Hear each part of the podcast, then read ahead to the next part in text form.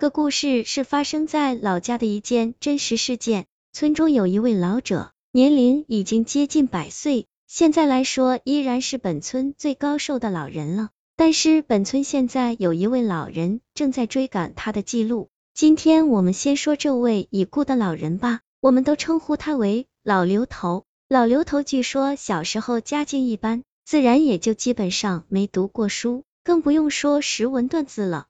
老刘头九十五岁的时候，身体还是比较硬朗，偶尔会在门口坐着晒晒太阳，有时候也会与过路人聊上几句。几个月之后呢，老刘头家人发现老刘头变得有些古怪，整日里变得不愿作声，经常的站在院子门口向远方望去，时不时的自言自语几句。村中其他的老人说，老刘头这是快到寿了。这是在望路呢。看到这种情况，老刘头的大儿子也便将弟弟妹妹叫回了家中，整夜守候在老刘头的身边。后来据老刘头的亲戚描述说，这天夜里老刘头像是变了一个人一样，突然问身边子女要起了笔墨纸砚。老刘头一边催促，一边小声说道：“快点给我，我师傅和师兄要来接我了。”也许此时你会觉得特别搞笑。但是这的的确确是老刘头亲自说的。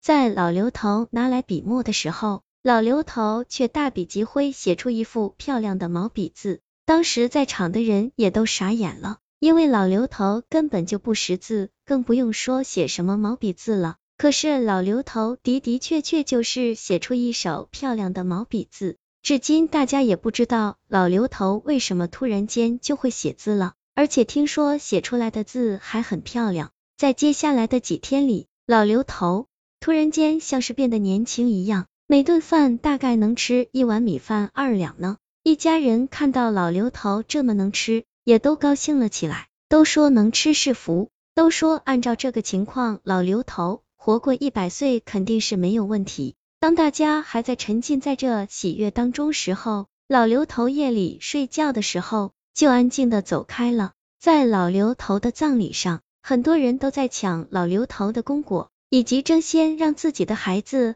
从老刘头的棺材下面爬行过去。不知道你们那里有没有这样的习俗呢？